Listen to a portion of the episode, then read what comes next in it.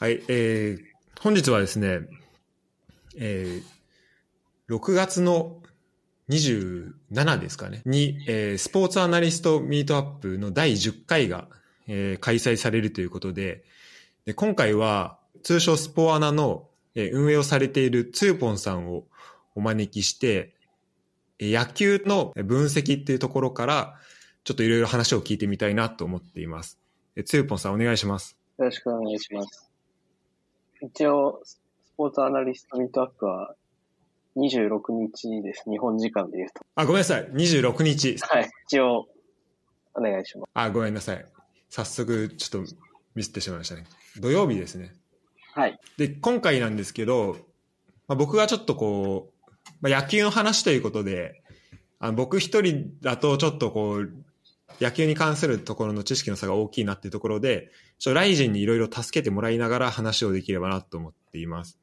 えー、ライジンも、えー、よろしくお願いします。よろしくお願いします。で早速なんですけど、えっと、そうですね。えっと、ツースポンさんをお招きして、今日、今日は、えっと、セーバーメトリックスの話、あと野球とセンピリの話、あと、えー、この26日に開催されるスポアナの話と、まあ、していければなと思っているんですけど、ちょっと順番にいいければなと思思います。で、あの、僕が、えっと、このセーバーメトリックスの話を、まあ、なんでしたいのかなっていうと、えー、もともとこの、えー、つゆぽんさんの、えー、ツイートを見まして、っていうのが、えー、これあの、聞いてる人向けにショーノートに、えー、貼っておこうと思うんですけど、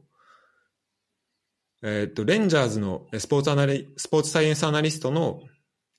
この job posting のツイートを、ツーポンさんされていて、でそこに、えっ、と、セーバーメトリックスの語がないのがいいよねっていう、まあ、ツイートをされていて、で、そこはちょっと、あの、引っかかったというか、あ、これどういう意味なんだろうなってちょっと気になったんですけど、えーまあ、僕がセーバーメトリックスとかそういう、いわゆるこの野球の、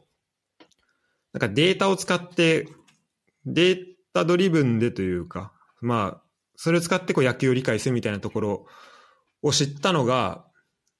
かなり有名になったのはこのマネーボールがきっかけだったんですけど、でそれからまあ10年経ったっていうところで、あの、このセーバーメトリックスってものをなんかどう捉え直したらいいんだろうなっていうふうにちょっと考えていまして、で、あの、このセーバーメトリックスっていうことを、こう、ついぽんさんどういうふうに捉えているのかなっていうところも含めて、ちょっと、あの、お話聞けたらなと思うんですけど、はい。ついぽんさん、この、そうですね、セーバーメトリックスって、こう、どういう流れで出てきて、なんか今はどういう解釈されてるのかみたいなところってちょっと伺ってもいいですか？そうですね。アメリカでは結構、もうスタンダードになっているというか、認知も広まって、まあデータも日本と違って公開されてて、それを元に分析する人も増えてっていう風になってるんで、まあ、結構、手足のように使える人が増えてるのかなとは思っているんですけど、そこが、まあ、日本は全然、まだまだというか、まあ、データも公開されてないし、まあ、セーバーメトリックスって言ったら、なんか、簡単な指標だけ例に出して、うん、まあ、それをもとに選手を評価する、まあ、ある種数字遊びだよね、みたいな風に認識されている側面も、まだあるのかなと思っていて。で、まあ、ツイートで、まあ、セーバーメトリックスっていう語がないよねっていうのが、まあ、いいなって思ったのは、まあ、セーバーメトリックス自体は、なんていうんですかね、野球かける統計学ぐらいのことしか言ってなくて、うんうん、なんか、例えば、なんだろうな。ご飯食べに行こうぜって言って、みんな同じとこ行けないじゃないですか。なんか、和食にするとか洋食にする、中華にするとかっていうふうに、まあ、どんどん具体的に絞っていくと思うんですけど、まあ、セーブメトリックスって、まあ、それでいうご飯みたいな言葉だと思っていて、まあ、それ単体だけだと、何も表してないっていうか、うんうん。なんか、そりゃそうだよねって言って、セーバーメトリックスができますって言われても、何ができんのってなってしまうと思っていて。うんうん、であれば、まあ、この募集要項みたいに、まあ、もっと具体的な分析例っていうんですかね。うんうん。まあ、統計モデリングとか、まあ、ベイズ推定とかよく書いてあったりとかしますけど、まあ、もっと統計学の言葉とかが入ってたりとか、まあ例えばそれを使って、選手の育成に使いたいですとか、戦術の最適化に使いたいですみたいな。もっと具体的な言葉が使われて、で、それに興味を持った人が入ってくるっていう形になってるのかなと思っていて、アメリカは。うんうんうんはい。なるほど。確かに、そうやって、そう言われると、セーバーメトリックスってだいぶこう、本当こう、まあ基礎というか、まあこれは前提でっていう話ですもんね。で、そこから、で、この、実際この募集要項を見てみると、なんか、えっと、ベイズ統計学とか、あと、えっと、まあ、 Tableau とか、そのなんかデータの visualization の話とか、あと、オート ML とか、コンピュータービジョンとか、なんかそこまで、こう、その、スポーツチームでここまでやるってことがあり得る、あの、ここまでもう踏み込んでやってるんだなっていうのは、結構これびっくりしますね。なんで、そうですね。まあこう結構、まあ、チームにもよると思うんですけど、うんうん。なんていうんですかね。まあ、それだけアナリストとかエンジニアっていうのが細分化されているだと思っていて、まあ一人の人が全部やるっていうよりは、まあ、何人かがいて、まあ、分析する人、それを形にする人、伝える人とかっていうふうに細分化されてるから、募集要項も細分化されてるのかなっていうふうに感じました。うんうんうんこれちなみに結構この海外の求人とかだとこうやってあまあこのスポーツチームの求人でもうそもそも結構見る機会が最近多いなっていう僕,、まあ、僕の感覚なんですけど、まあ、これ野球に関わらず。で日本だとなんか割とそこって閉じてるのかなっていうかなんかサッカーは最近見るようになってきたんですけど野球はなんか僕がアンテナ張ってないだけなのか、まあ、そんな見てないという気がしていて、で、まあ、求人にかか限らず、こう、やっぱ、日本のスポーツで、日本の野球データを喋るときって、まだ、ここまでは、こう、細分化されて、こう、議論はされてないっていうような現状なんですかね。そうですね。求人自体もほとんどないというか、うん。なんか人づてにいい人いないみたいな感じになって採用されていくというか。なので、うんあんまり、なんていうんですかね。ゼロから求人を出していい人が入るっていうのがなかなかないのかなと思ってます。まあ、良くないとこだとは思っているんですけど。まあ、じゃあ、ちょっと、そうですね、そのコネの方が、まあ、強くなってしまうとか、まあ、そういうところは、まあ、まだあると。そうですね。で、うんうんうん。まあでもまあそこはここから変わっていけるっていう、まあやっぱ方向性としてはこのアメリカに近づけたいっていうところは、やっぱりありますよね。そうですね。まだ、アメリカに、まあ、勝ってないところは結構あるとは思っていて、まあ、野球の実力はまず置いといて、まあ、データ関連で言うと、まあ、センサーの精度というか、データを取得する精度とか、うん。それを、まあ、オープンにしてるかしてないかっていうところも含めて、まあ、まだまだ追いついてないところは多いですね。なんか、サッカーから見ると野球ってもう結構そのスタッツというかそこは充実していて、で、日本の野球でもなんかそれなりに公開されてるなって印象はあったんですけど、ただそれでもやっぱアメリカと比べると、こうまだ公開されていないところは、まあ、まだまだあると。集計されたデータは、まあ、有料ですけど、公開され始めてはいるんですけど、うん。まあ、ローデータというか、うんああ、なるほど、そど。のままテーブルデータになっているものが公開されて、一般の方がそれを加工して分析してっっていうのはなってないですね。うんうんうん。あ、ありがとうございます。確かこの、まあ、いわゆるトラッキングデータとか、まあ、生データみたいなところの、その公開するのかどうかみたいなところは、あの、すてかそこがやっぱこう、データをやっぱ生で触りたいっていうのがやっぱあるじゃないですか。この、まあ、いろんなプログラミングだったり、まあ、そういうのを使ってデータ触れる人は、まあ、そこをちょっと、まあ、趣味でも、まあ、本当の分析でもいいから、まあ、触ってみたいなっていうのは、まあ、あると思うので、そこがどんどん公開されるようになるなと、なり、なるといいなと思うんですけど、ちなみにこれ、ライジンは、このセーバーメトリックスに関してとか、あと今話を聞いていて、なんか思うところはある？そうですね。やっぱ日本のデータは公開してもらいたいなっていうのが一ファンとしての感情ですよね。もともとメジャーのデータをもう公開されていて、それを分析してみてとかも僕は趣味範囲でやっていたんですけど、やっぱり一番身近な存在なのは日本のプロ野球なんで、そこのデータが公開されたら、もっと面白いというか、楽しく、えー、っと、分析できて、さらにそれが、なんですかね、コミュニティとして盛り上がっていくのになっていうのは、なんですかもう、ただの期待ですね。公開してほしいなって思ってる。うんうんうん。あの、この間、ライライジンが出演してくれた時に話した、えっ、と、なんだっけ、なんとかサーバント、あ、ベースボールサーバントですかね。ベースボールサーバント。はい。だあれみたいなこと、あれぐらいのこうデータの細かさというか、それぐらいの流度で、あの、見れたらなっていうことだよね。そうですね。まあ、それが一番ベストですけど、もうもっと、なんかシンプルに一球、あの、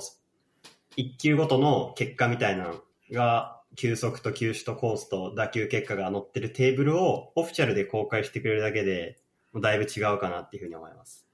うんうんうん。今は結構個人で集計されてる方もそこを吉野にやってきて集計して出してるんで、そこがうんもう NPB 側から日本のプロ野球のオフィシャルでそれを公開してくれると結構もっと広がっていくのになっていうふうには思いますね。なるほど、なるほど。これは、なるほどですね。あの、まあ、サッカーから、サッカーの方から見て、やっぱ、あの、や、なんだろう。まあ、やっぱ野球の方が、そこのなんか、データの、こう、まあ、理解のデータのこう分析というかそこのところはまあ進んでるのかなっていうまあ印象があある中で。でそこでも同じ野球の中でもまあ日本アメリカでまた違ったりとかあの、まあ、データの公開とかそこのデータ扱いに対する姿勢が違うっていうのはあのそうですね。そのサッカーから見てると、まあ、面白いし、まあ、なんかいろいろ学ぶところはあるなと、えー思いました。はい。はい。ありがとうございます。そう、これをね、えーまず一つ、えー聞きたかったんですよ。っていうのと、じゃあちょっともう次の話題に行っちゃっても大丈夫ですかね。はいで。で次は戦術的ピリオダイゼーションっていうところなんですけど、ちなみにこれ、ライジン、これ、どれぐらい知ってるこの戦術的ピリオダイゼーションの話？全然知らないです。もう初見マンだと思って話を聞きます、これ。もうた単語としてもう初めて知ったぐらいな。なんかツイッターで流れてるなぐらいで、その単語が何を指してるかも全然分かってない。あなるほど、なるほど。じゃあこれ結構なんか、あの、議論のしがいのあるところかなと思っていて、結構その野球で、あサッカーで結構、あの、まあ、しゃべ喋られることが最近多くなってきた、えー単語ではあるんですけど、うんと、まあ、すごく、まあ、僕も、まあ、まだ勉強中なところはあって、で、まあ、どれだけうまく説明できるかっていうところは、まあ、まず一個あるんですけど、うんと、まあ、サッカーの文脈で言うと、うん、まあ、もともとピリオダイゼーションっていう、その、まあ、運動の、えっと、その、まあ、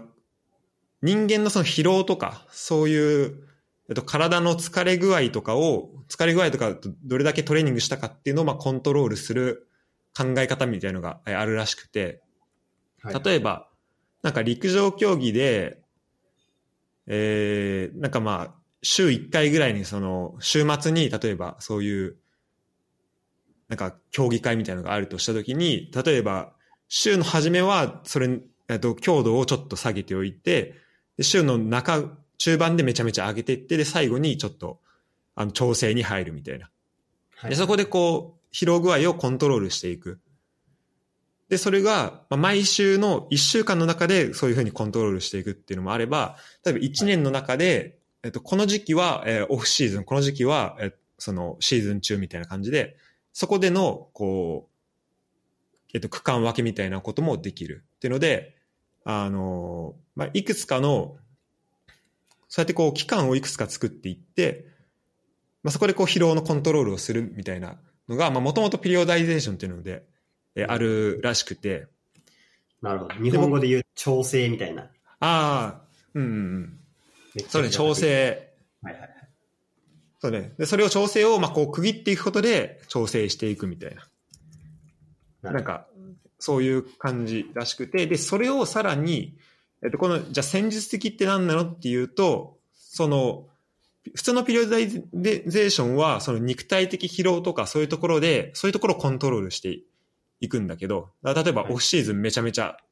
負荷上げてって、で、オンシーズンは、まあ、そその、えっと、試合とかに合わせて1週間ごとに、例えばそこをコントロールするとか。なんだけど、そこを、今度は戦術的にコントロールしていく。で、じゃあ戦術的にコントロールするっていうのは、何なのっていうと、うんと、はい、まあ、これもちょっと、えっ、ー、と、まあ、わかりづらい言葉で、まあ、戦術的複雑度を調整するとかって言うんだけど、はい。うんと、例えばこうサッカーの話で言うと、えっと、その、さっき言ったその陸上で言うとこの競技会っていうのが、まあ、サッカーだ、サッカーとかまあ野球でもそうだと思うけど、それだとまあ、試合になってきて、で、試合のために、こう一週間のトレーニングメニューとかを考えると思うんだけど、で、その時に、えっと、理想としては最終的に11対11で試合するから、11対11の、まあ、ゲームをやって、で、こう相手、対戦相手のシミュレーションとかができれば、まあ、ベスト。で、それがもう一番リアルというか、本番に近い状況でシミュレーションできる。だけど、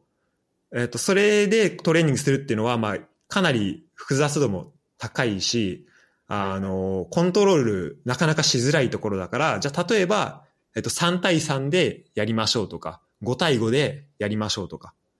そうやってこう、規模をどんどんちょっとちっちゃくしていって、で、それ、それ、その、なんだろう、まあ、ミニゲームとか、あと、まあ、そういうところで、こう、複雑度を調整してあげる。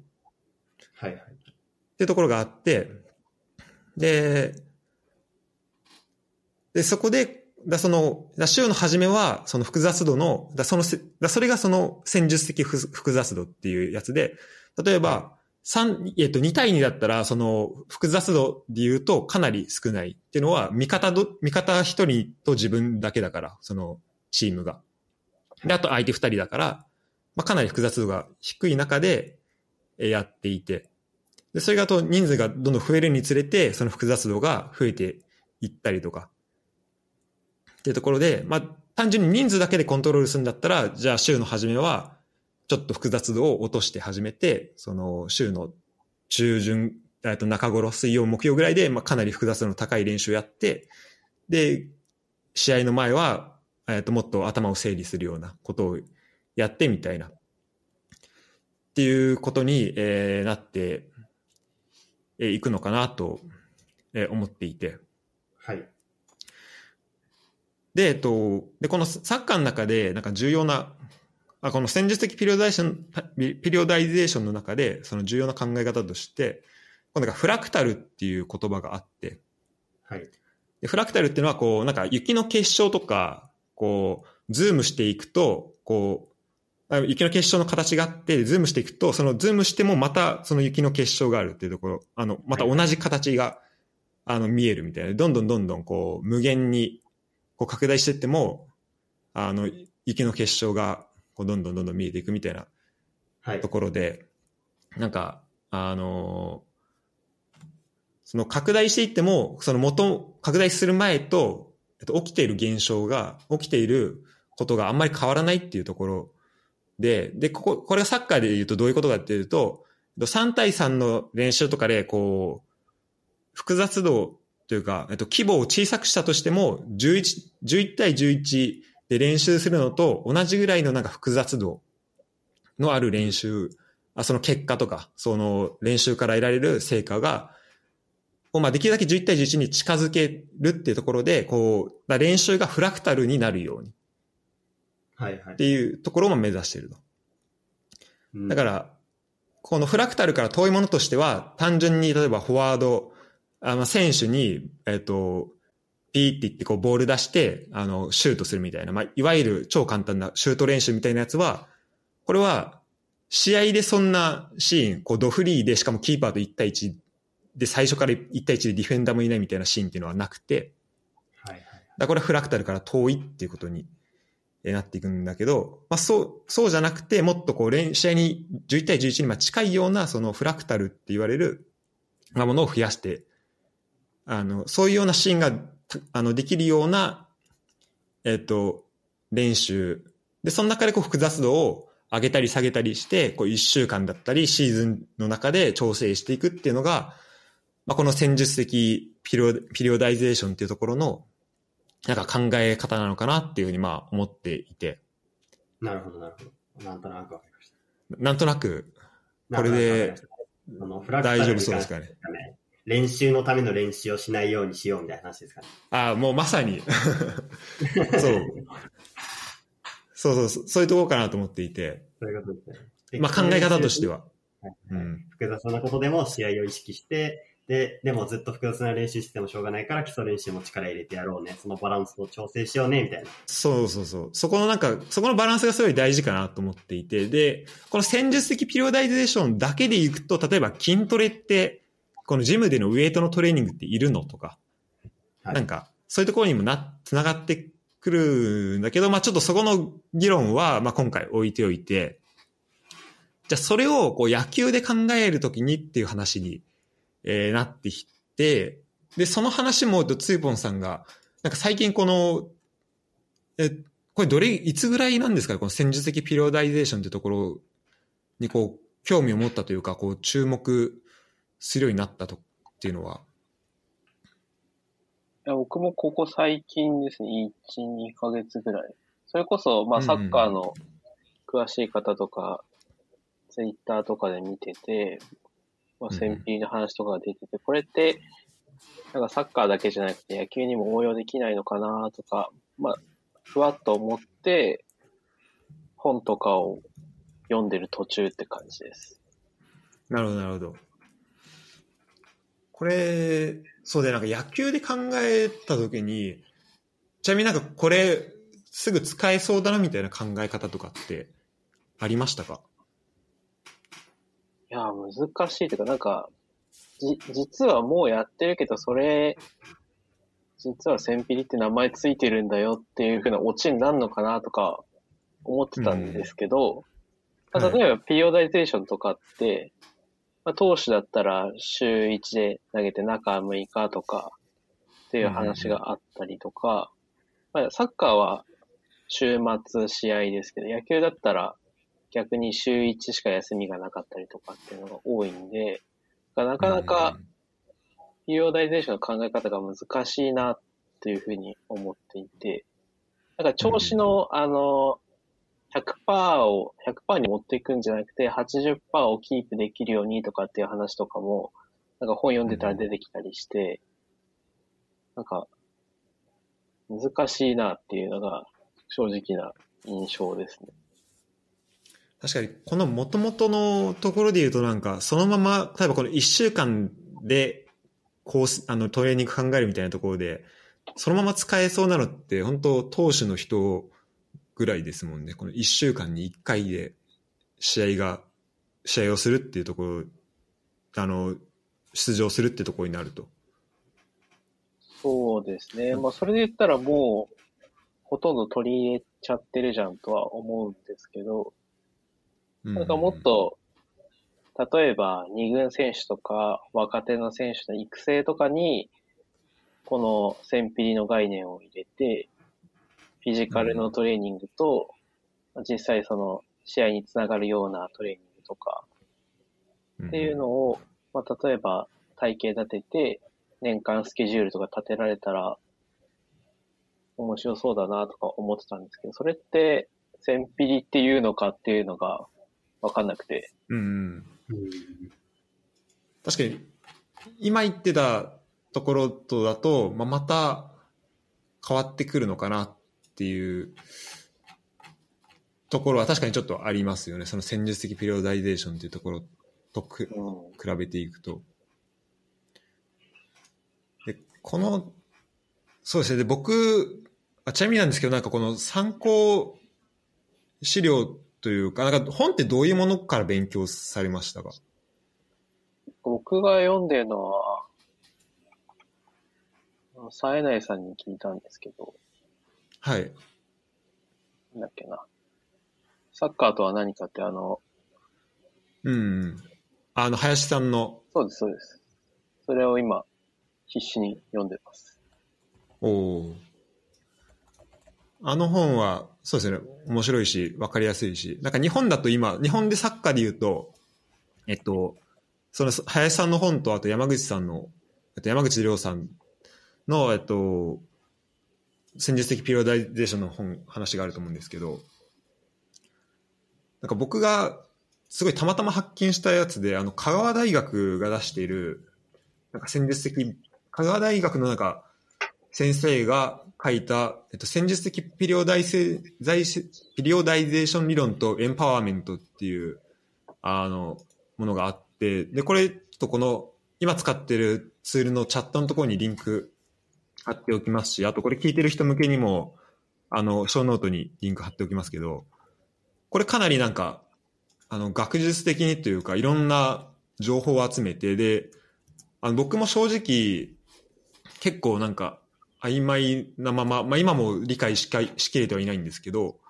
なんかその、千ピリのこの基盤となっている、なんか理論とかってあんまり、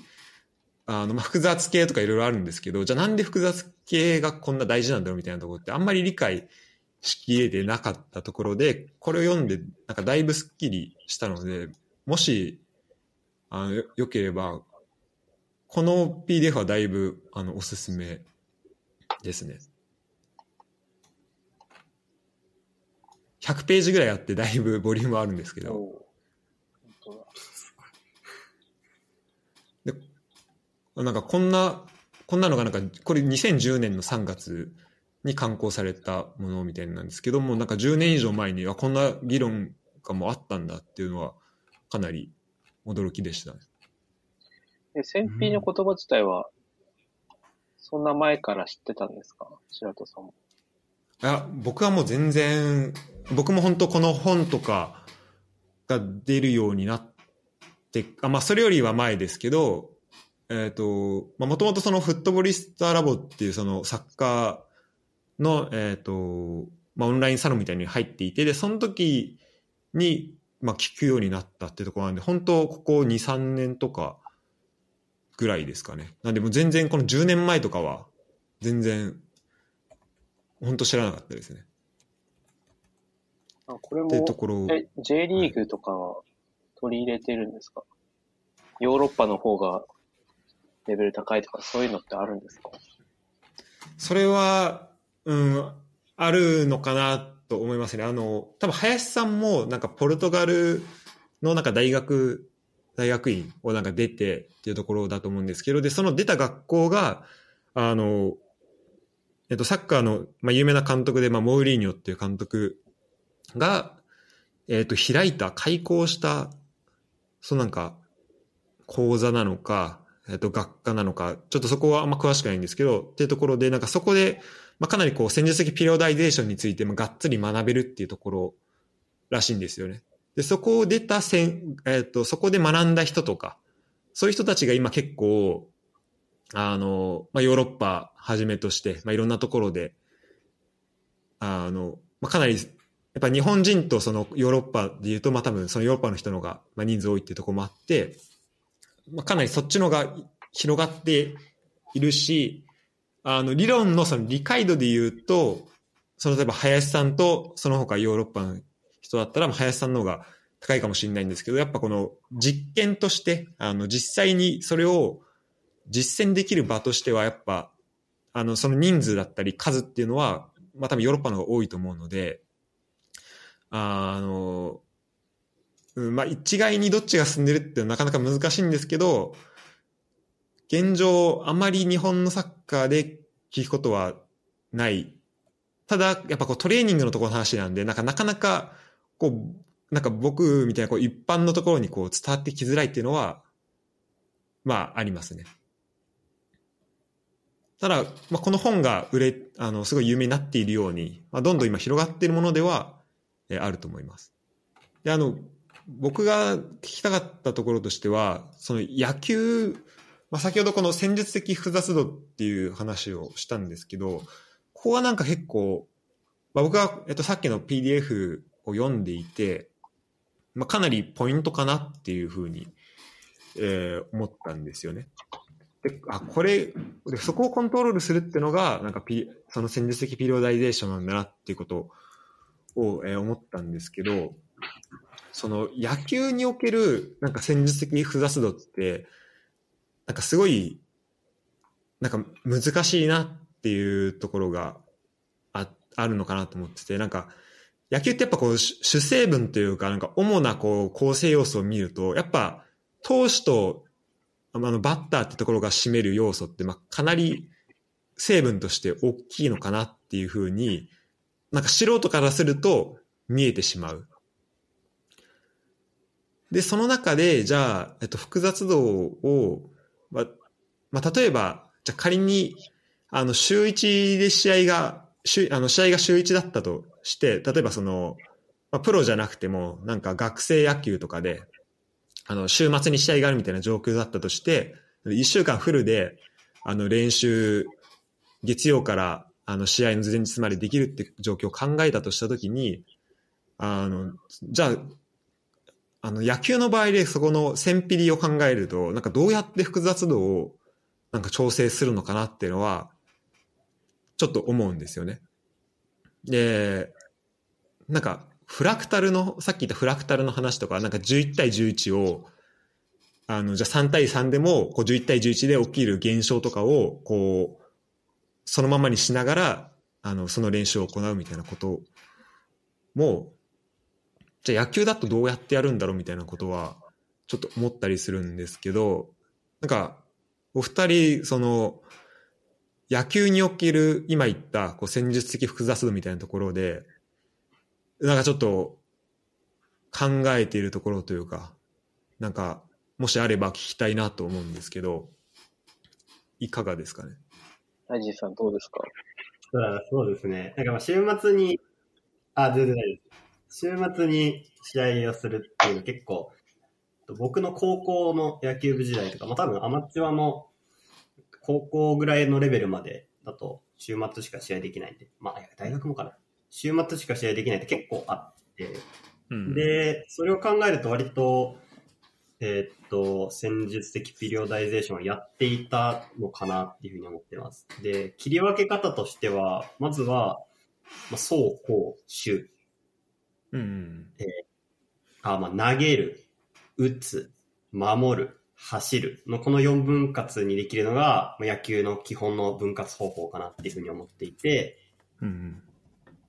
で、えーっと、まあ、投げるに関しての基礎練習、守るに関、投げるに関しての基礎練習だったら、まあ、投げ込みだ、ブルペンで投げ込んだりとか、えーっと、まあ、シャドーピッチングをもしたりとか。があって、で、守備だったら、まあノックを受けたりなのか、もっと、えーっと連携プレーをしたりなのかっていう分け方があって、で、打撃だったら素振りみたいなものから、置いてあるボールを打つ、オキティみたいな話になって、で、実際にバッティングマシン、あの、機械のとか手で投げてる球を打つ。で、実際の試合のようなシチュエーションを想定して打つ。みたいな分け方ができて。で、走るだと、まあ、シンプルにダッシュするだったり、あとはベースランニング、あとはそう、なんか、シーンを想定して、それを意識したベースラーニングみたいな、結構、細かく分かれていて、サッカーは多分人数で区切ったりするのが多いと思うんですけど、野球はそういうふうにシーンごとで区切ることが結構多いです。うん。で、まあ、その、まあ、部活動レベルですけど、まあ週に、週末土日に試合があって、で、まず土日の試合が終わった後に、その試合で、えっと、まあ、試合の中であった、えっと、なんか、まずい箇所、例えば、えっと、バントが今日できなかったよね、みたいな話があったら、そのバントっていうのに、えっと、集中して、えっと、次の週は取り組む。で、えっと、序盤はバントの基礎練習から入っていって、で、週の後半になっていくと、じゃあ実際にピッチャーが投げてる球を、えっと、バントして、えっと、まあ、実際に練習してみようっていう話になって、じゃあ次のえっ、と、週末を迎える。みたいなことを結構繰り返してやってました。なるほど。なので、そういう意味では、まあ、戦術的ピリオダイゼーションって言っていいほどかはわかんないですけど、そういう、まあ、PDCA みたいなサイクルは回して、試合をしてあの、日々取り組んでましたし、まあ、結構のチームがそれをやっていたのかなっていうふうには思います。うん。なんか、今の話聞いてて思ったのが、あの、なんかサッカーだと、例えばそのシーンを切り出して、そこだけを練習するみたいなところって、あの、戦術的、戦術的ピリオダイゼーションからはちょっと離れるというか、例えばさっきのシュート練習でも、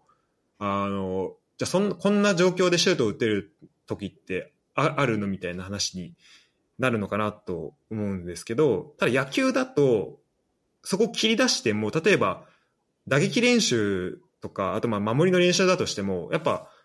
もうスター、あの打撃のスタート地点ってもう決まってるわけじゃないですか。そのバッターボックスから、バッターボックスっていうんですかね。はいはい、そこから出てきて、ってとかも決まってるんで、なんか、そこを切り抜いたとしても、なんか意味合いとしてはそんなにおかしくならないというか、かなりこう実践に近い練習が、もうできるのかなっていうのは今ちょっと話してて、あ、確かにそうだなっていうふうには、えー、思いましたね。で、なんか。でも、やっぱり違いますね。うん、あの、うんうん、例えばバッティングするにしても、まずは素振りっていう球を使わない練習もありますし、うんうん、ボールをもう置いて、置いてる球を打つみたいな練習、うん、置きティみたいな練習もありますし、あとはマシンで練習する場合はもう一定の間隔で同じ球速で同じコースに投げてくるっていうのも、まあ現実ではありえない。うん、みたいな感じで、なんていうんですかね、まあ、一見バッターボックスで振るっていうのは同じように見えるんですけど、まあ、野球をしてる人の中だと結構、その、本番とどれだけ乖離があるかみたいな結構練習によって違いますね。なるほど、なるほど。確かにそう、はい、そこに今ちょうど面白いなと思ってて、あの、だ今言ったその、えー、投げる、走る、打つ、守るっていうところで、分けることが出てきて、ただそれぞれでも、じゃあ、サッカーでおける11対11みたいな、その試合に一番近い状況ってなった時に、じゃあ相手のピッチャーを持ってきて、その人に投げて、投げてもらって、なんか打撃練習をするみたいな、その次の試合のピッピッチャー出て、相手の人を呼び寄せてやるみたいなのができれば、まあ一番のシミュレーションになると思うんですけど、まあそれはできないっていうところ。だ一番その試合に近いところと、じゃあ一番遠いところが、じゃあさっきの素振りとかっていうところになってきたときに、なんかどれぐらい、まあ複雑度とはまた変わってくるかもしれないんですけど、あの、そこのこう、なんだろう、試合にどれだけ近いかみたいなところでなんかいろいろコントロールできるかなというのは今聞いていて思いましたね。それこそ、うん、なんか、あの打撃とかだと、あれかもしれない、あの、まあ、リアルにすることがわかんない。まあ、素人なんであれなんですけど、まあ、リアルにすることができて、例えば相手の、あの、まあ、予想される先発ピッチャーに近い人に、まあ、投げさせる。なんかタイプに似てる人に投げてもらうとか、はいはい、なんかそこの傾向、その人が投げ、よく投げるところになんか投げてもらうみたいなのは、あの、あると思うんですけど、例えば、なんか守備とかだったら、なんかだいぶ、そのシチュエーションとか、それを決めたりとか、あとなんだろう。なんかいろんなこう制約加えたりすることによって結構その複雑度を上げたり下げたりっっていうのはなんかできるのかなって今聞いててなんとなく思いましたね。そうですね。守備も結構柔軟に変更できますね。もう手で転がしたボールなボールなのか、えっと、バットで打ったボールなのか、実際にノックじゃなくて、バッターが打球として打ったボールなのかっていう、その、なんか打球の性質も違え違えば、まあ、実際に取って終わりなのか、取って一塁手に投げるのか、とか取ってランナーがつけて、実際にランナーが走ってくるのを想定しながら、えっと、投げるのかみたいな違いもありますし、もうあと一人でノックを受けるか、全体でノックを受けて、連携プレーも確認するかみたいな、結構バリエーションは増やせますね。なるほど、確かに。あの、これでちょっと思い出したのが、なんか、まあ、僕とライジン同じ研究室で、あのソフトボールの練習をなんかまあ毎毎週するような練習、あの研究室だったんですけど、なんかそこで、あの、試合前とかになると、なんか、あの、三塁に相手がいる状況で、なんか相手がバントみたいなのしてくるみたいな。なんかその練習とか、そのなんか状況を限定して、だから状況を指定してそこでやってあげるっていうのもなんか一個あるのかなっていうのも。そうですね、ありますね。うん、思いましたね。野球は結構大事にしますね、そういうの。うんうん、なるほど、なるほど。結構あります。もう、バントの処理の練習とか、本当にプロのチームもめちゃめちゃやりますし、うんうん、結構そういう細部を大事にする傾向があるかなっていうふうに思います、日本の野球は。うんうん。いやごめん、めっちゃ僕が喋っちゃったんで、つゆぽんさんに。あはい。つゆぽんさんいかがですか？そうですね。まあ野球とサッカーで根本的に違うのは、やっぱ時系列で流れていくか、ケースごとにシーンが分かれてるかっていうのは結構大きな違いだと思っていて、まあ、野球だったらケースで、うん、あの、なんていうんですかね、想定した練習ができると思うんですけど、ただそれが、まあ、センピリに乗っ取ってるかどうかはわかんないんですけど、実践に即した形で練習にはなってるかなと思いますし、まあ、ピッチャーはなかなかいないというか、まあ、対戦相手に近いピッチャーがいたりゃ、そりゃ、なんか楽楽だよっていうか、十分戦力になるピッチャーがいるわけだし、なんか、週1回しか、こう先発投手っていうのは投げない中で、まあ、似たような投手をたくさんせあのチームで抱えるとかっていうことは、まあ、非現実的なので、まあ、一番実践に即した練習ができるのは、まあ、守備と走塁なのかなと思っていますね。うん、逆になんかサッカーで実践とかに近い形だったら、例えばまあ野球もそうですけど、紅白戦とかやりまくれば、一番実践に即してるじゃんとかっていうふうに、まあへ、へりくつっぽく思ったんですけど、うん、そういうのってまた戦費とは違う考え方なんですかね？僕も、まあ、現場の人間じゃないのでっていうところは、まあ、まずこう前提として喋るんですけど、し、えっと、練習できる時間が例えばプロだとなんか1時間半ぐらいとかって、まあ、かなり短い中で、あの、その千ピリの、うん、なんかこう複雑度とかって考えると、まあ、単純な紅白戦っていうのだと、まあ、コントロール、なんか練習のこう1週間の中で組み込むってところだと結構コントロールしづらいのかなっていうか、うん、あの、じゃあ、ま、まあ、それがもう、いわばこう、まあ、選手のマックスの強度を、まあ、出してくださいっていうような、まあ、場になると思うんですよね。なんか複雑度においても、その求められる、まあ、身体的な負荷においても、まあ、なんかできる限りを出してくださいっていうところに、うん、まあ、なってくるというか、まあ、かなりこう自由度が高い高くなってしまうと思うんですよね。なんか11、人数を増やしていくと。まあ複雑度も上がっていくんですけど、なんか自由度も上がっていくっていう中で、なんかトレーニングの中で、なんか使っていくってなると、まあ扱いづらいのかなっていうふうには思っていて、なんでそれよりは、例えば3対3、もうちょい人数を減らしていく中で、あの、その中のなんか制約をいろいろ加えていく。例えば、あの、ワンタッチ、あの、パスはワンタッチまでとか、なんか、そういうのを加えていくことで、複雑度を、あの、上げていったりとか。なんかそういう方法の方が多分、こう、教えてる側としてはいろいろコントロールもしやすいし、あなんか狙った、狙ってる内容に結構アプローチできるんじゃないかなっていうふうに僕は考えてます。だこれちょっと、本当現場でやってる人の話とかは、ぜひ聞いてみたいところではありますね。そうですね。ぜひ、スポアナをそういう場にしていただきたいぐらいですね。あ、そうですね。ぜひ、そこの話は聞きたいですね。はい。ぜひ、いい、今ちょっと、お願いします。うん。そうですね。ぜひぜひ。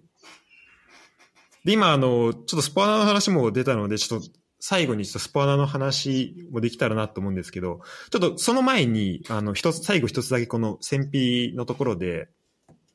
あの、あちなみにつよぽんさんってこう、野球の競技経験としては、はい。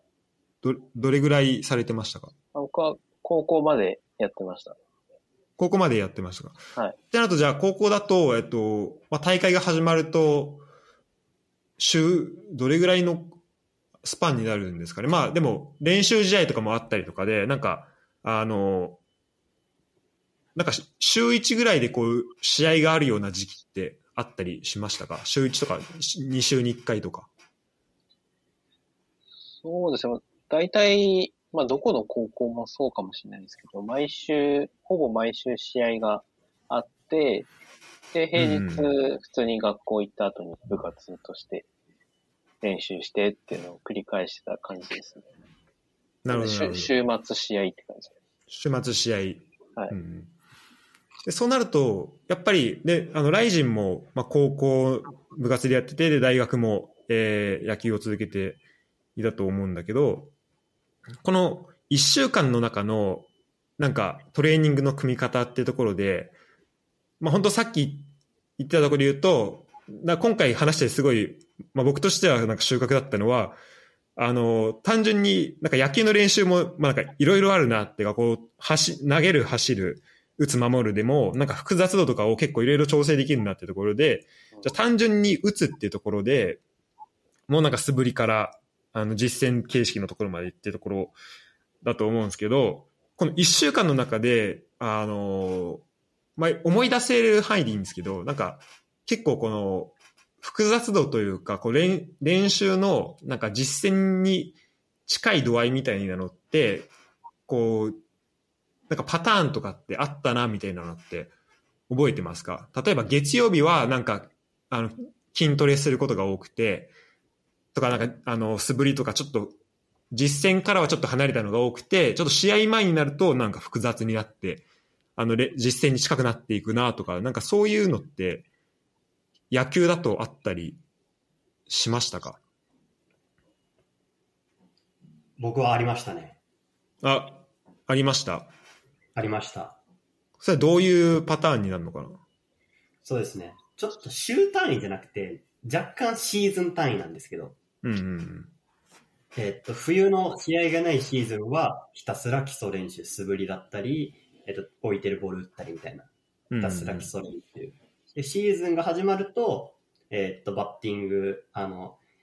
普通にマシンとかを使って打ち始める。で、大会が近くなると、えー、っと、ケースを想定したランナー一塁に置いた時のバッティングとか、うん、そういうふうな、えー、っと、構成にしていって、まあ、基礎練習も中くらいの、えっと、なんですか、真ん中ぐらいのフリーバッティングの練習も後半はやるんですけど、その割合が、どんどんどんどん少なくなっていく。みたいな構成でやってますね。うんなるほど、なるほど。ああ、やっぱりあるんですね。それは面白い。テーポーさんいかがですか？そうですね。それは似たような感じですかね。まあ、試合が近づいてきたら、だんだん練習量を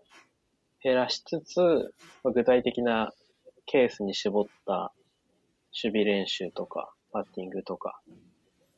ていうのを入れていっくことが多かったですね。だから冬とかは、それこそ、あの、試合はないので、あの、フィジカルトレーニング、まあ、筋トレ、走り込みとかをよくやってましたね。うんうんうん。なるほど、なるほど。じゃあそこでやっぱり、まあ、シーズン単位だったりっていうところで、こう練習メニューを変えているっていうところなんですね。あ、ありがとうございます。とても、あの、なんか野球と戦ピリってところで、まあ、なんかさらにこういろいろ考えるきっかけになりました。で、なんか、ごめんなさい、ちょっとつゆぽんさんにとってどれぐらいこの戦ピリのところでこう、いうような話ができたのかなってちょっと、あれなんですけど、あの、僕としてはすごい楽しかったです、この戦ピリの話は。なんかぜひもっと話せる時間が作れるといいですね。あ、そうですね。ぜひ。ぜひ。で、ここはなんか、はい、ぜひお願いしたいです。で、なんかいろんな人を巻き込んでできたらいいのかなっていうふうに思うので、お願いしたいです、お願いします。はい。えっと、最後に、あの、スポアナ、スポーツアナリストミートアップっていうところで、が、えっと、今週の、えっと、土曜日ですね。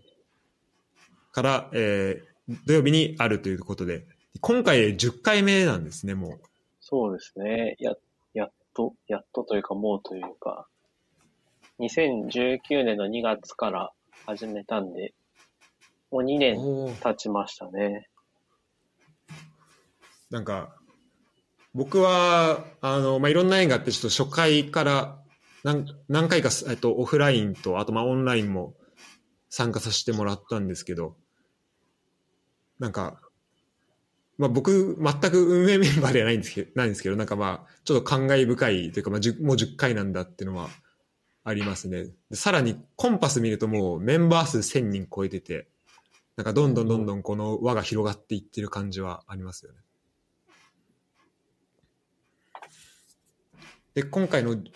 えっ、と、シャープ10は、もう、えっ、と、聴講者の枠はもう完璧に埋まってしまったんですね、これは。そうですね。さっき見たらちょうど埋まってましたね。ありがたいことに。うん、かなり人気で。で、えっと、えー、ロングトークに、えっと、東大の、えー、足木集球部、まあ、サッカー部ですね、の、と、木下さんが、えっと、東大足木集球部のデータ分析について、えっと、話してもらくれると。はい、これは、あの、ブログとかでもちょっと、ブログの記事というか、東大足木集球部の記事がかなりこう、話題になって、あこんな取り組みをしてるんだってところがスタートなのかなって、まあ、勝手に、あの、想像してるんですけど、かなりなんか、その記事を見るとすごい面白い取り組みをしていて、なんかどんな話を聞けるのかすごい楽しみなところですね。で、えー、ライトニングトークには野球の話が2つと、あとサッカー、テニスっていうところで、あの、まあ、また毎回のように面白い話が聞けるのかなっていうふうに思うんですけど、今回はあの、まあ、その後に、えっと、スポアナ主催データ分析イベント企画中というところで、まあ、ここも気になるところではあるんですが、えー、懇親会があるんですよね？そうです。は、初めてオンラインで懇親会をやります。オンラインで初めて。で、まあ、ここで、やっぱこうずっとオフラインでなんか本当ミートアップの場として、まあ、僕も普通だったら会うことできないようなそのスポーツアナリスト、まあ、スポーツ分析界隈の人とまあ、あの、会うことができましたし、でそういう意味ですごいオフラインのイベントは好きだった中で、で、まあオンラインでまあなかなかね、そういう機会を作ることが難しいっていうところで、なんか久々にこのミートアップっていう形になるのかなと思うんですけど、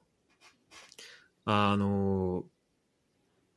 そそうですね。なんで、まあ、ここで、まあ、また、なんかいろんな、あの、まあ、さっきのその千ピリの話をいろんな人としたいっていうのもそうですけど、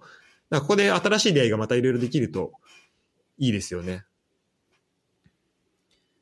で、あの、まあ、いろんな話をね、こういろん、ここで会った人と、まあ、していきたいなと思うんですけど、えー、最後に、この、まあ、しばらくは、まあ、コロナの状況がね、まあ、まだまだまだちょっと続くのかなと思うんで、まあ、しばらくオンラインで続くのかなっていうのはあるんですけど、なんかオフライン開催が再び可能になった時になんかチャレンジしたいことみたいなのってってあったりしますか？とかまあ、このオンライン期間を経て、まあ、気づいたことだったりとか、まあそ、そのあたり、こう、オフライン、オンライン両方経験されてなんか思うところとかあれば、あの、お話聞きたいなと思うんですけど。そうですね。まあ、オフラインとオンライン両方経験してみて、まあ、メリット、デメリット両方あるかなとは思っていて、うんうん。まあ、一番のメリットは、まあ、どのイベントもそうかもしれないですけど、遠方の方も気軽に参加できるし、で、なおかつうん多くの人が、まあ、時間の制約っていうのが、まあ、少なく参加できるっていうのは、まあ、一番のメリットかなと思っていて、まあ、LT の方も、初 LT をやってくださった方も多いですし、まあ、ロングトーク含めて、初めて初参加の方が多かったのは、まあ一番のメリットかなと思って感じています。で、デメリットとしては、まあやっぱり、まあ懇親会とか、こう面と向かって話した方が、やっぱ盛り上がるものも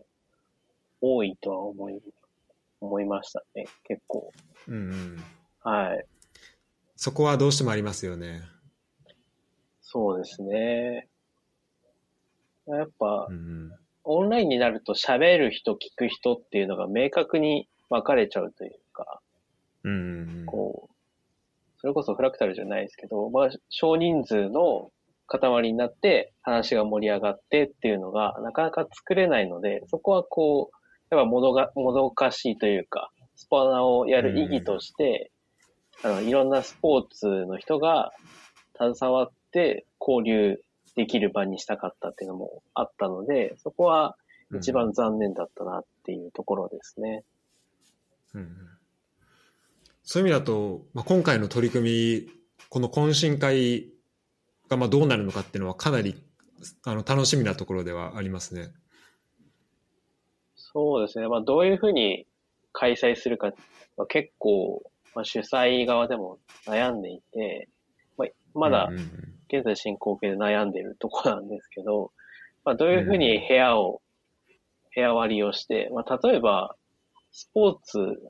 こう、全く知らない競技の話をしているところに行っても、なかなか盛り上がれないというか、もうラジオみたいな感覚になっちゃうなと思っていて、まあ、なるべうくん。自分が話し手にもなってほしいなっていうところがあって、まあ、細分化したりとか、まあ、えっ、と、競技で区切るかとか、あとは LT ロングトークをした人の部屋を作るかとか、まあ、いろいろ練ってる途中です。確かにそこは難しいですよね。なんかあの、やっぱこのミートアップっていう性質上、てかそこを狙いにすると、なんかスポーツまたいでの話もしたいけど、でも、その全く何の話してるか分かんないっていう状況も避けたいし、みたいな、なんかいろんな難しいところはあるのかなと思いました。で、僕としては、まあ今、あの、ドイツに住んでるんですけど、あの、ドイツから参加できるっていう意味ではすごい、あの、オンラインは本当に感謝していて、てか、すごい、あの、てか、オフラインだと、まあなんか、やっぱりこう、スライドを後から見るって形しかできないので、まあできれば、なん、オフラインになっても何かしらの形で、まあこう、あの、内容を見たいなっていうところはあるんですけど、あの、そうですね。まだ、まあこの懇親会がうまいことを言ってくれるといいのかなっていうふうには、えー思います。そうですね。ではい。まあ、ここはすごい試行錯誤、まあ、まだされている途中というところで、はい。はい。ちょっと、まあ、どうなるのか、すごい楽しみにしながら、はい。させてもらいます。え、ライジンも、えっと、一回 LT をさしたっていうところで、で、今回も、今回は、えっと、聴講者として参加するっていう参加させていただきます。形。うん。じゃあ、ここも、僕はあれうん。あの、あオンラインしか参加したことがない、あの、なんていうんですかね、あの、あの、古参勢ではないので、ぜひ、あの、懇親会で、まあ、どういう交流ができるかっていうのは結構楽しみにしているので、すごく期待してます。そっかそっか。初ミートアップというところで。そうですね、ミートアップという文脈では初めてですね。うんうんうん。まあ、ここどうなるかというところで、えーすごい楽しみですねすご。く楽しみにしてます。はい。ということで今回はあのツーポンさんとライジンをお招きして、えーセーバーメトリックス、センピリ、そしてスポアナの話と、えーしていったんですけど、ごめん、ちょっと、ライジンのあの、質問を今回、ちょっとすることができなかったんですけど、ちなみにお二人って今、これ時間的に、もう、後ろちょっときつい感じですか？あと10分ぐらいいけたりとかって、しますか？僕は全然大丈夫。僕も大丈夫です。あ、ごめんなさい。そしたら、ちょっとあの、進行がグダグダで申し訳ないんですけど、えーえっと、ライジンの質問ということで、これ、ライジンから質問してもらった方がいいかな。そうですね。うん。そうですね。したら僕からちょっと質問させていただきますねはい。これちょっと古い話題で恐縮なんですけど、野球の分析えーの界隈の方にぜひ、なんかどういうふうに思っているのかっていうのを聞きたい質問の項目がありまして、あの、イチローの引退会見あったじゃないですか。はい。あの時に、あの、野球が、ま、なんかつ、頭を使わないスポーツにどんどんなっているみたいな話があって、そこなんか結構、なんていうんですかね、この分析者側としては、なんか耳が痛い話うんだったのかなっていうふうに思ってるんですけど、なんかあの話を聞いて、つゆぽんさんが何を思ったのかなっていうのをちょっと聞いてみたいです。いやすごくざっくりしてるんですけど、そこが一番聞きたかったです、僕は。先に、ライジン、ライジンさんがどう思ったか聞いた方がいいですか？そうですよね。僕は、いや、なんかメジャーリーグは確かにデータ分析が広まって、で、今のところだとちょうどバレるみたいな話が出てきて、バッターはとにかくうん。このゾーンに打球を打つことだけを考えて、で、まあ、ピッチャーは三振を取ることを考えてって、なんか、すごく三振とホームランが多くなっていて、つまらなくなってるっていう表現だと思っていて、まあ確かにそうだなって、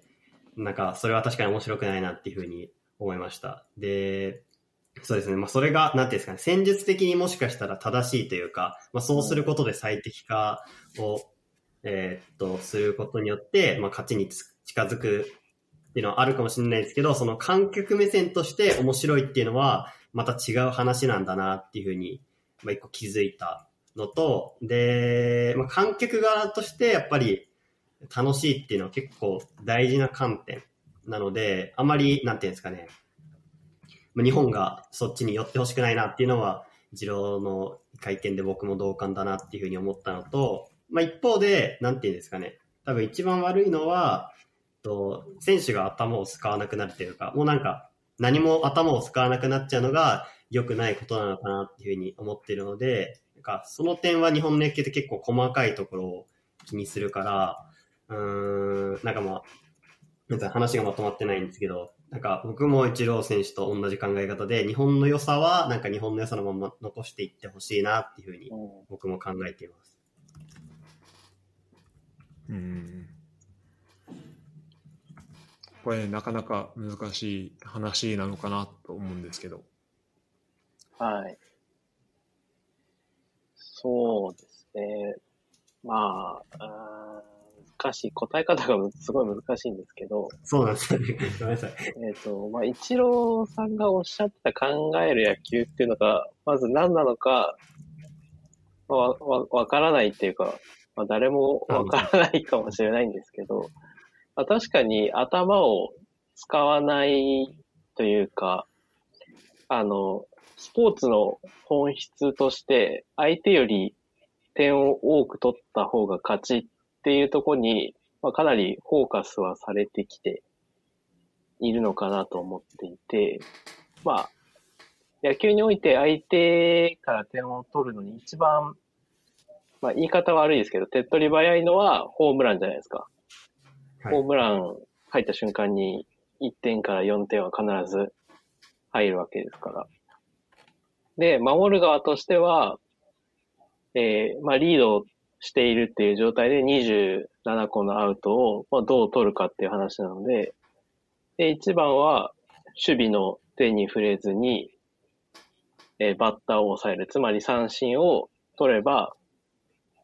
アウトが増える。点を取られないってことなので、まあ、ホームランか三振かっていう、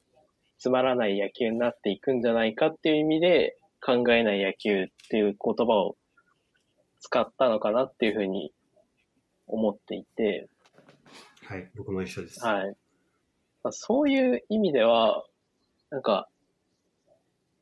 えー、そうですね、ポジティブな捉え方かもしれないですけど、まあ、考えない野球になることはないだろうなとは思っていて、まあ、考える人が、えー、増えるというか、選手が考えないかもしれないけど、考える人は増えるし、選手もそれを理解して、より再現性高い形で、まあ、ホームランを打つとか、守備をするとか、ピッチングをするっていうことはあると思うんで、まあ、それに基づいて、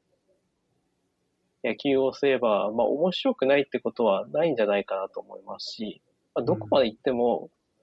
うん、まあ、例えばバントの議論とかもそうだと思っていて、なんか、バントやるべきか、やらないべきかみたいな話って、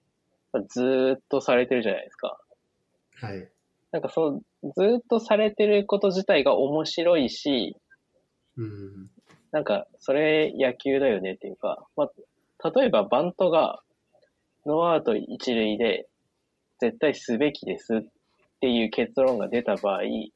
ゃ守備側は何をするかって言ったら、絶対バントシフト敷くわけじゃないですか。うんはいはい、じゃ攻撃する側は、絶対バントシフト敷かれるってことは、バースターするじゃないですか。はいはいはい、っていうふうに、どんどんこう、戦術のいたちごっこにはなっていくはずなんですよね。うんうんうん。まあ、そういう意味では、まあ、面白くならないことはないかなと思っていて、うんうん。まあ、僕もまとまらないですけど、何かしら外的要因で手こ入れすることはできてしまう競技なので、まあ、ボールの材質とか大きさ、球場の大きさ、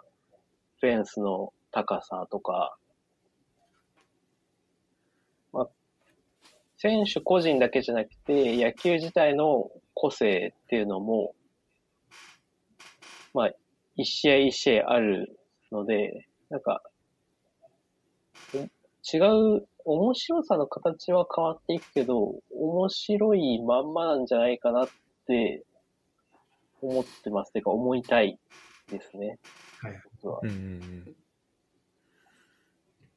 なるほど、なるほど。その、えっと、バントと、なんかバスターの関、かなんかバントして相手がバントシフトしていたら、じゃあそれに対してバスターしに行くみたいな。なんかその関係性とかって、例えばなんかゲーム理論だったりとか、まあなんかそのじゃんけんのこの相性みたいなところとかとも、なんか近いのかなと思ってて、で、その、その、まあ、先ほどのそのイチロー選手のなんか引退会見のところで出た、えー話だと、まあ、僕がそれ聞いてすぐ思い浮かんだのは、まあ、今話で出てきた、えっ、と、バレルの話、えっ、と、フフライボール革命でしたっけ、うん。なんか、そういうので、まあ、そこを、なんかもうどんどんどんどんホームランを狙いに行く人が、まあ、増えていくっていうのが、なんか一個の、この、なんだろう、この、まあ、データがどんどんどんどん普及していって、で、その結果、たどり着く、まあ、収束する一個の形っていう、まあ、予測だと思うんですけど、でも本当今、ついぼんさんおっしゃったように、なんかそれって、あの、そこにこう、必ずしもなんかホームランを狙いに行くのだけに収束するのかって言われると、なんか、まあ僕素人目ですけど、なんかやっぱいろんなこう、要素がありながら、本当それこそ競技の中だけじゃなくて、その球場とか全部含めて野球っていうところで、で、そこでこう、その中、その環境の中だったら、まあ、答えは一つだけじゃなくて、このホームランを狙いに行くってところだけじゃなくて、なんかいろんな、まあ、9対9っていう中でいろんな選手がいて、いろんな特徴がある中で、こう、本当その戦術のいたちごっこみたいなところがなんか起きていくのかなっていうふうに聞いていて、思いましたし、なんか、これあの、スーポンさんがあのブログの中で、もうなんか記事で、データ活用はスポーツをつまらなくするのかっていうあの話を、えーされていたと思うんですけど、なんかそ、そことかも、あのやっぱこうデータとか、そこうなんか便利なものがあるってなったら、やっぱこう使うのが人間だと思うし、使うのがやっぱスポーツ、スポーツチームだと思うんで、で、この記事の中だと、この AI が人間の仕事を奪うのかっていうところと、このデータ活用はスポーツをつまらなくするっていうところを、まあ、比較してると思うんですけど、例えば AI でも、もう AI が便利って分かったら、まあそれを使うのが人間だと思うんで、し、それでまあ実際良くなっているところはあると。で、これはもう事実としてあるので、じゃあそれを踏まえて、じゃあ僕たちというかその残された、あの、意思決定をできる人たちは何をするのかっていう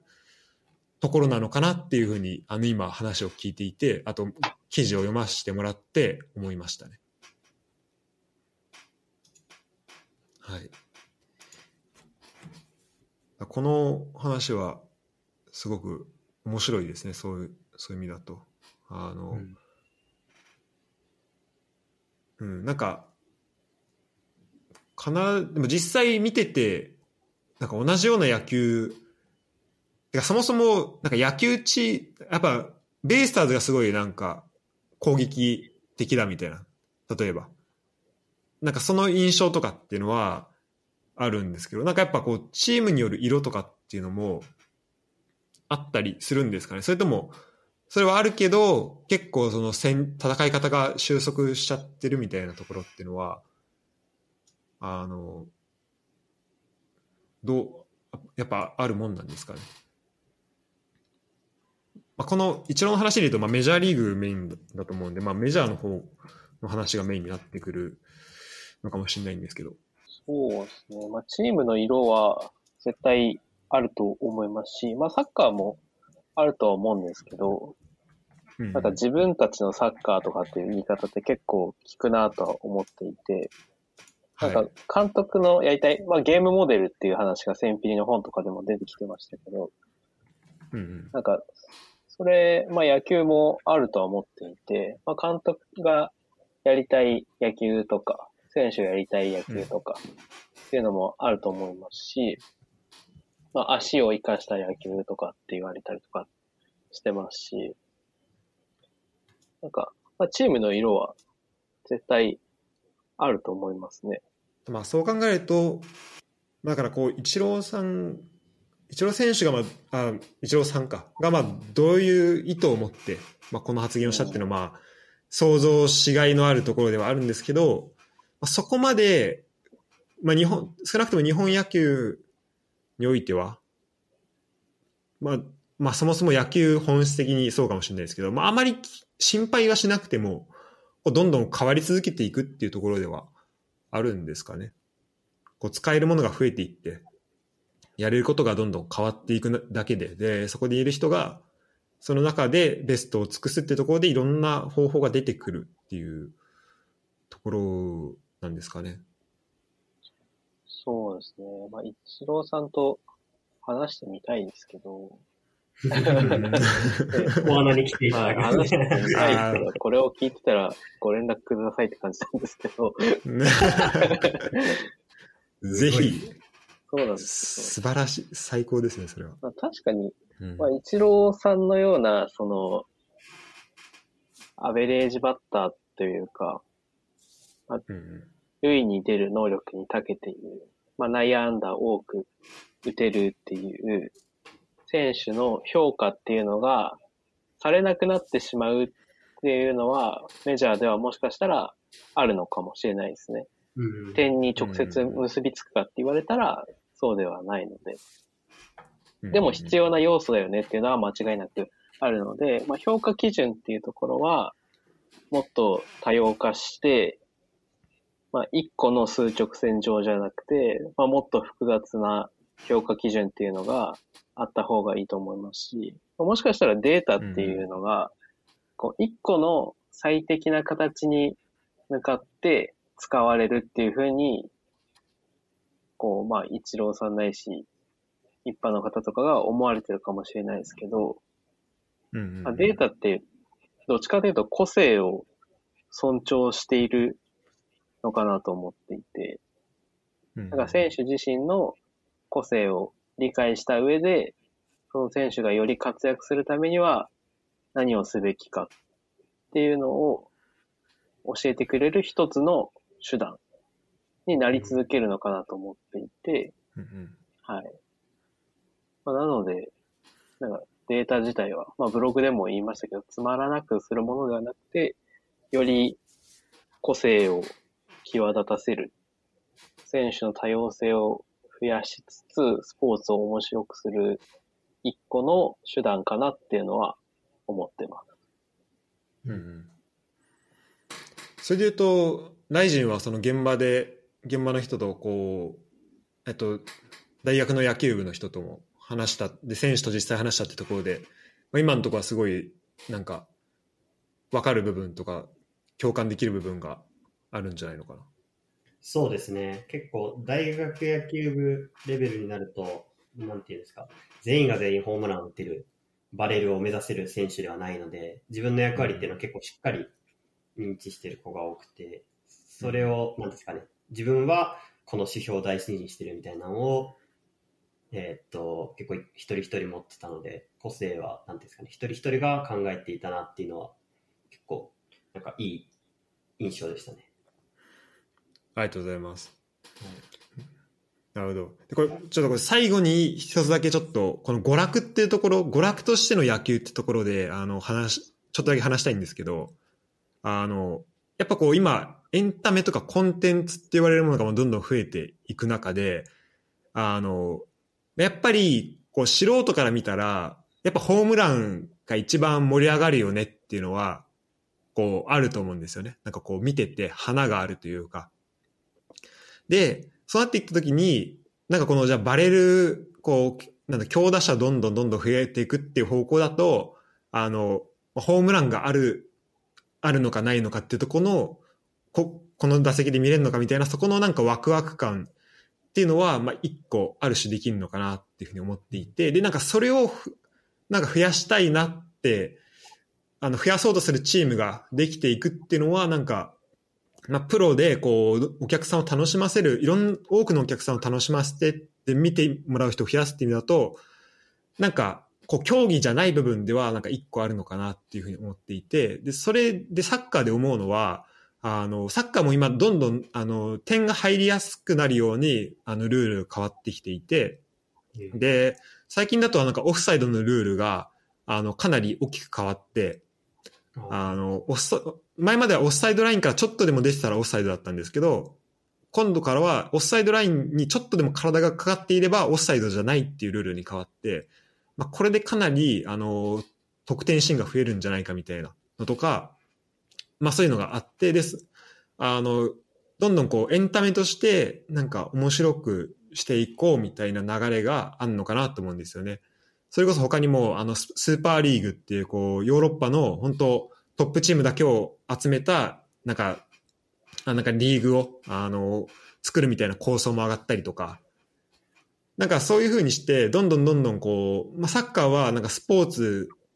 のこうなんかルールっていうものでなんかどんどんあの変わっていってるのかなと思うんですけど、野球もなんか